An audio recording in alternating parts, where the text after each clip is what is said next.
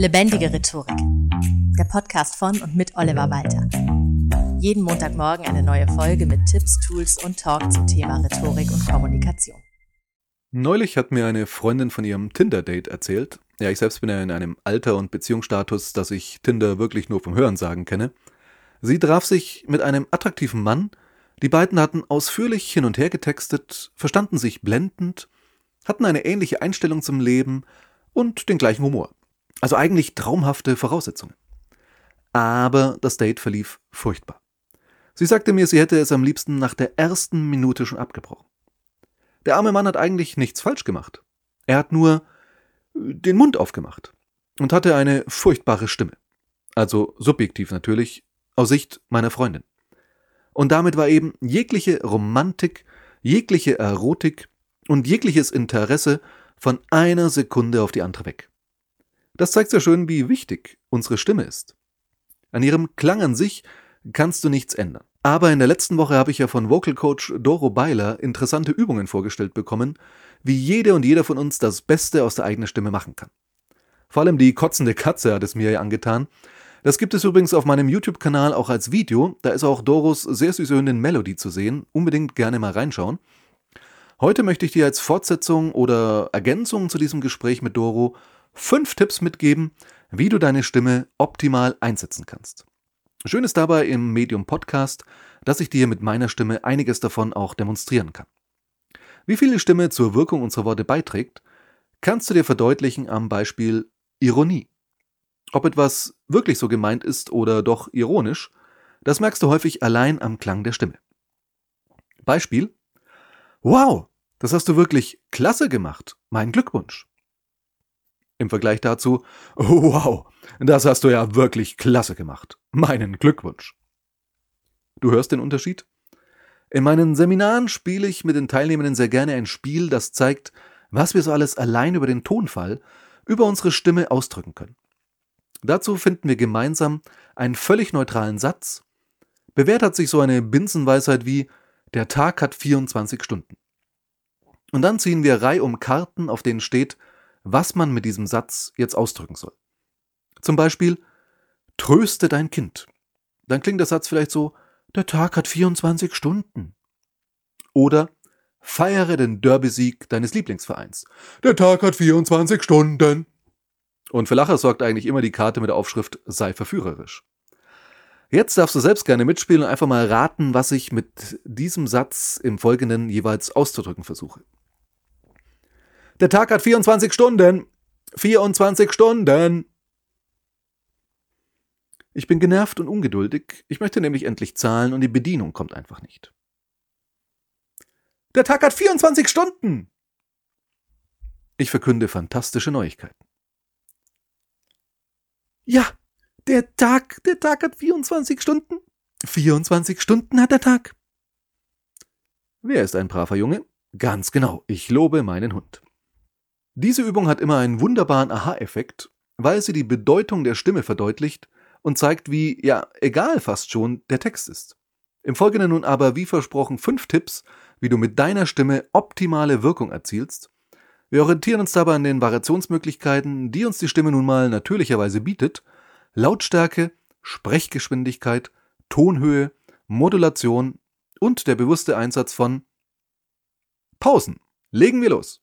Erstens die Lautstärke. Klar solltest du so laut sprechen, dass dich jeder versteht. Aber kein bisschen lauter. Weil enorme Lautstärke nicht souverän wirkt. Wer brüllt, hat immer Unrecht. Das sage ich auch immer meinen Kindern. Zu leise wirkt wiederum, ja, eingeschüchtert. Das ist so der graue Mäuschen-Stil. Wenn du vor größeren Menschenansammlungen sprichst, würde ich immer ein Mikro empfehlen, damit man eben nicht schreien muss. Das verdirbt sonst auch die Betonung. Die richtige, passende Betonung, seine bestimmte Melodie in der Stimme ist ganz wichtig, damit dir dein Publikum gerne zuhört. Das wird schwierig, wenn du immer schreien musst, damit man dich versteht. Dreh aber auch das Mikro nicht zu weit auf. Die Leute sollen sich schon immer noch so ein ganz kleines bisschen anstrengen müssen, um dich zu hören. Also wirklich nur so ein ganz kleines bisschen. Das gilt auch, wenn so ein gewisses Grundrauschen, nenne ich es jetzt mal, während deines Vortrags da ist. Also hier und da mal Gemurmel ist, zwei sich was zuflüstern und so weiter. Wenn so eine gewisse Unruhe im Raum ist, neigen viele RednerInnen dazu, immer lauter zu sprechen, um dieses Grundrauschen zu übertönen. Der klassische Effekt? Das Grundrauschen wird lauter. Und der oder die Rednerin spricht noch etwas lauter, als über das Grundrauschen noch lauter und so weiter. Es ist keine gute Idee, diesen Wettbewerb anzufangen. Ganz im Gegenteil. Wenn du leiser sprichst, wird das Gemurmel im Vergleich lauter wirken und somit störender. Und die sich unterhaltenden oder kommentierenden werden nach und nach leiser werden, entweder weil es ihnen selbst peinlich ist oder weil die anderen Leute drumherum sie mit bösen Blicken strafen. Das funktioniert bei relativ kleinen Gruppen von einigen wenigen Menschen, aber auch bei großen Audiences, auch in Sälen mit 100 Personen und mehr. Die für dich optimale Lautstärke für das normale Sprechen musst du durch Herumprobieren einfach herausfinden. Eher hohe Stimmen sollten nicht zu laut sprechen, weil sie dann schrill klingen, während sehr tiefe Stimmen grundsätzlich souveräner wirken, aber auch leicht einen etwas seltsamen Oper-Effekt erzielen. Im Gespräch letzte Woche mit Doro ging es ja auch darum, dass es erstmal sehr seltsam sein kann, die eigene Stimme zu hören. Da fragen sich viele, äh, klinge ich wirklich so? Und würden sich am liebsten nie wieder selbst hören. Ich erlebe das immer wieder in Seminaren, in denen ich mal mit Kamera arbeite und Mikro oder auch nur so kurze Handyvideos der Teilnehmenden während ihres Vortrags mache, dass sie das manchmal überhaupt nicht wollen. Also nicht mal ausschließlich zur Analyse danach. Ich halte das aber wirklich für unumgänglich. Nimm deine eigene Stimme auf, mit der Diktierfunktion deines Smartphones oder am PC mit Programmen wie Outer City und ähnlichem und teste verschiedene Lautstärken. Wie du klingst, wenn du flüsterst und wenn du ganz laut wirst und wie deine normale Lautstärke klingt und wie unterschiedlich dabei auch die möglichen Modulationen in der Stimme sind. Womit wir bei Punkt 2 sind. Betonung. Die deutsche Sprache und viele andere auch brauchen Betonungen, damit man richtig verstanden wird. Es macht zum Beispiel einen großen Unterschied, ob du jemanden umfährst oder umfährst. Zudem ist ein monoton vorgetragener Text sehr ermüdend und schon nach wenigen Augenblicken wird es dir wie eine Ewigkeit vorkommen und du dir wünschen, der Vortragende würde mehr betonen und auch Pausen machen und dir auch mit seiner persönlichen Note das Zuhören angenehmer machen.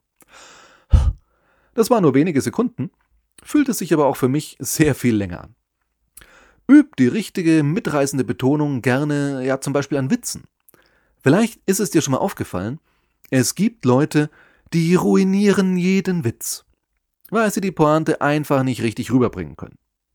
Und andere bringen dich dazu, dass du selbst über die ältesten Fips Asmussen Gedächtniswitze lachen musst, weil sie es über die Betonung schaffen, den Spaß an diesem Witz zu vermitteln, ihn lebendig zu erzählen.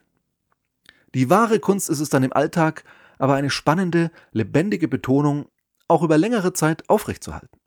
Das ist mir selbst aufgefallen, als ich das erste Mal ein abendfüllendes Soloprogramm gespielt habe.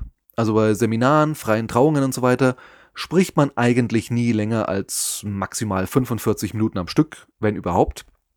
Bei einer Trauzeremonie zum Beispiel gibt es ja auch meist noch eine musikalische Pause zwischendrin oder Gastbeiträge und auch bei Seminaren gehen die Teilnehmenden irgendwann in eine Übung aber so wirklich 90 Minuten am Stück oder nur mit ganz kurzer Pause, das ist echt eine Herausforderung für die Stimme und auch für die eigene Konzentration. Und die Gefahr ist groß, dass man irgendwann in einen monotonen Singsang verfällt. Dass die Energie nachlässt und je müder auch die Stimmbänder werden, desto schwieriger eben auch eine angenehme, abwechslungsreiche Stimmmodulation hinzubekommen. Das war für mich bei meinen ersten abendfüllenden Auftritten im Nachhinein wirklich die größte Herausforderung. Ich stand auf der Bühne, es waren tatsächlich Leute gekommen und haben dafür bezahlt, mich zu sehen. Wie irre ist das bitte? Jetzt nicht so viele, dass ausverkauft gewesen wäre, aber auch nicht so wenig, dass es leer gewirkt hat. Und ich hatte riesigen Spaß, hab dann aber immer mehr gemerkt, dass sich meine Stimme verabschiedet. Dass sie immer kratziger wird und dass es auch zwecks Betonung dann schon erhöhter Konzentration bedurft hat, sich selbst da immer wieder dran zu ermahnen. Wenn du also einen längeren Vortrag zu halten hast, üb das gerne vorher auch die entsprechende Dauer am Stück zu sprechen. Wichtig ist dabei auch nicht irgendwann, weil es sich jetzt schon so lang anfühlt, schnell machen zu wollen und alles dann nur noch so runterzurattern. Damit sind wir auch schon bei Punkt 3, der Sprechgeschwindigkeit und wie wichtig sie für unseren rhetorischen Erfolg ist. Vielleicht erinnerst du dich noch an den Comedian Rüdiger Hoffmann? Ja, hallo erstmal. Ich weiß nicht, ob Sie es wussten, er redete immer sehr langsam oder aktueller Felix Lobrecht. Schau dir gerne von Felix mal ein paar Clips im Internet an, wie langsam er teilweise spricht, was bei ihm zudem einhergeht mit einem völlig übertriebenen Einsatz von Pausen, aber gerade dadurch erzeugt er den für ihn typischen Humor. Ein Gegenbeispiel, beziehungsweise ein Beispiel dafür, dass man Humor auch mit viel zu hohem Sprechtempo sehr gut hinbekommt, ist Eddie Murphy. Man denke an den 80er Jahre Klassiker Beverly Hills Cop. Da spricht in einer Tour so schnell, er redet und redet und quatscht alle tot, sodass außer ihm wirklich niemand zu Wort kommt, weil er wirklich überhaupt nicht aufhört zu reden. Ey Mann, das ist voll witzig, so wie er es rüberbringt. Aber auf Dauer auch sehr anstrengend. Für alle Beteiligten. Grundsätzlich gilt, sprich lieber etwas zu langsam als zu schnell. Denn die Leute brauchen ja im Gegensatz zu dir, der weiß, was er erzählt, Zeit erstmal zu verarbeiten, was sie da hören. Wenn du deine Rede oder Teile eines Gesprächs vorab übst und vielleicht auch, wie vorhin schon empfohlen, aufzeichnest, tust du das vermutlich in der für dich typischen Sprechgeschwindigkeit. Viele Menschen rechnen dabei aber nicht ein, dass man als Rednerin gerade vielleicht mit etwas weniger Erfahrung durchaus dazu neigt, beim Vortrag dann nervös zu sein. Ich habe zum Thema Lampenfieber auch schon mal eine Episode gemacht, hör da gerne mal rein. Und Lampenfieber oder ganz allgemein Nervosität führen halt dazu, dass man automatisch schneller spricht. Im Fall der Fälle solltest du dich also eher etwas mehr zügeln. Wenn du deine Worte lebendig betonst und etwas Interessantes zu sagen hast, werden dir die Leute auch zuhören, wenn du ihnen einen Tick zu langsam bist. Wenn du dagegen zu schnell bist, steigen sie irgendwann zwangsläufig aus und dann ist es vorbei.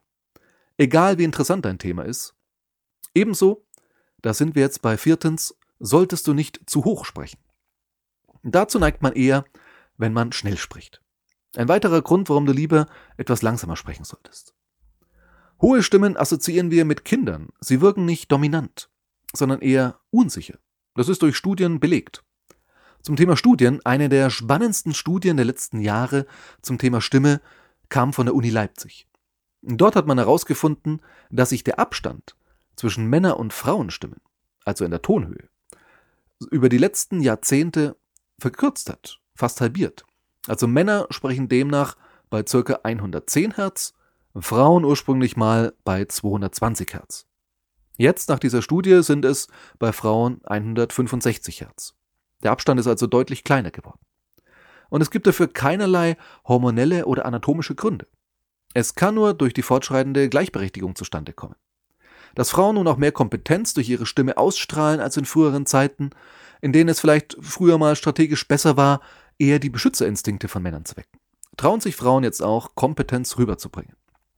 Von Margaret Thatcher, der berühmten britischen Premierministerin, wird erzählt, sie habe ihre Stimme extra darauf trainiert, tiefer zu sprechen. Und wenn diese Anekdote stimmt, dann gibt der Erfolg ihr definitiv recht. Übrigens gehört dazu auch der Effekt, den ich im Podcast schon mal irgendwann angesprochen hatte, nämlich dass es viel Glaubwürdigkeit kostet, wenn man am Ende eines Satzes die Stimme immer so nach oben geht, als wäre es eine Frage, als wäre man sich selbst nicht so sicher. Geht die Stimme dagegen nach unten, setzt man damit auch hörbar einen Punkt oder ein Ausrufezeichen. Manchmal kommt es aber nicht darauf an, wie laut oder leise du sprichst, wie schnell oder langsam und auch nicht wie tief oder hoch. Dann ist es Zeit für eine Pause. Das ist Punkt Nummer 5. Und vielleicht hast du das Wort Pause eben schon vorausgedacht, bevor ich es ausgesprochen habe. Das ist nur einer der vielen netten Aspekte, die die Pause haben kann. Die Pause erzeugt auch Stille und die ist manchmal wichtig, damit man mal durchschnaufen kann. Auf beiden Seiten. Sowohl du als Rednerin kannst mal Luft holen, die Stimme kurz entspannen und dann auch wieder flüssiger und mit angenehmerer Betonung weitermachen. Und deine Zuhörerschaft hat mal einen Augenblick Zeit, das Gesagte zu verarbeiten. Oder eben auch neugierig zu werden auf das, was jetzt als nächstes kommt. Zum Beispiel nach einer rhetorischen Frage ist es schon regelrecht fahrlässig, keine Pause zu machen, um die Frage wirken zu lassen. Haben Sie sich schon mal gefragt, was wir tun können, um endlich wieder mehr Wachstum zu generieren? Ich verrate es Ihnen. Wir müssen expandieren. Oder was auch immer, keine Ahnung, aber diese Pause nach der Frage erzeugt Spannung. Sie ist sozusagen ein Cliffhanger. Und wenn die Rede bis dahin gut war, die Leute voll dabei sind, dann entsteht da tatsächlich Spannung. Und die Antwort wird viel besser aufgenommen. Auch beliebt bei Aufzählungen.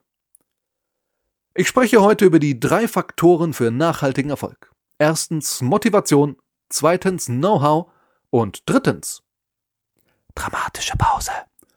Hartnäckigkeit. So entsteht auch in einer Aufzählung Spannung. Fun Fact, die Pause kommt dir immer viel länger vor als deinem Publikum. Das geht jedem Menschen so. Zähle ruhig mal 21, 22, 23. Was dir beim Sprechen vor Menschen wie eine Ewigkeit vorkommen wird, für dein Publikum ist es aber genau der richtige Umfang. So, jetzt mache ich keine Pause, sondern Schluss für heute. Ich denke, die kleine Hausaufgabe der Woche ist soweit selbsterklärend. Probier gerne an jedem Tag der Woche einen anderen Aspekt deiner Stimme aus und das zu trainieren. Achte an einem Tag auf deine Lautstärke, an einem anderen auf die Tonalität, dann auf die Sprechgeschwindigkeit, die Tonhöhe und versuch dich einen Tag ganz bewusst an Pausen Lass mich gerne wissen, welche Erfahrungen du damit gemacht hast. Schreib mir zum Beispiel eine Mail an post.walter-oliver.de. Ich freue mich auf Feedback, Kommentare und so weiter. Viel Spaß beim Ausprobieren und bis zum nächsten Mal. Das war Lebendige Rhetorik, der Podcast von und mit Oliver Walter. Jeden Montagmorgen eine neue Folge mit Tipps, Tools und Talk zum Thema Rhetorik und Kommunikation. Wenn du Oliver Walter als Experten für lebendige Rhetorik buchen möchtest, schau doch mal auf www.walter-oliver.de.